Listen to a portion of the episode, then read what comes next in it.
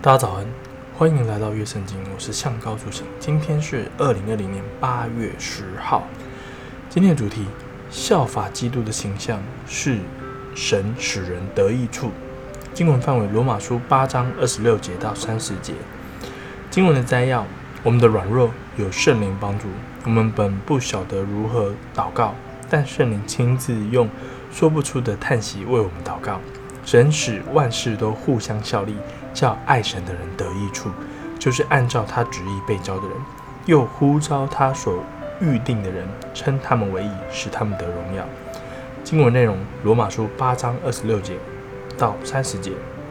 况且我们的软弱有圣灵帮助，我们本不晓得当怎样祷告，只是圣灵亲自用说不出的叹息替我们祷告，鉴察人心的，晓得圣灵的意思，因为圣灵照着。神的旨意替圣徒祈求，我们晓得万事都互相效力，叫爱神的人得益处，就是按着他旨意被招的。因为他预先所知道的人，就预定下效法他儿子的模样，使他儿子在许多弟兄中做长子。预先所下的人，又召他们来；所招的人，又称他们为义；所称的义的人，又叫他们得荣耀。今日祷告，神啊。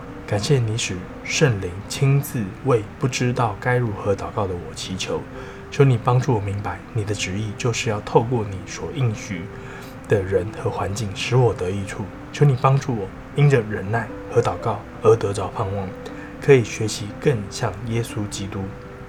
这样祷告都是奉靠耶稣基督的祷告。阿门。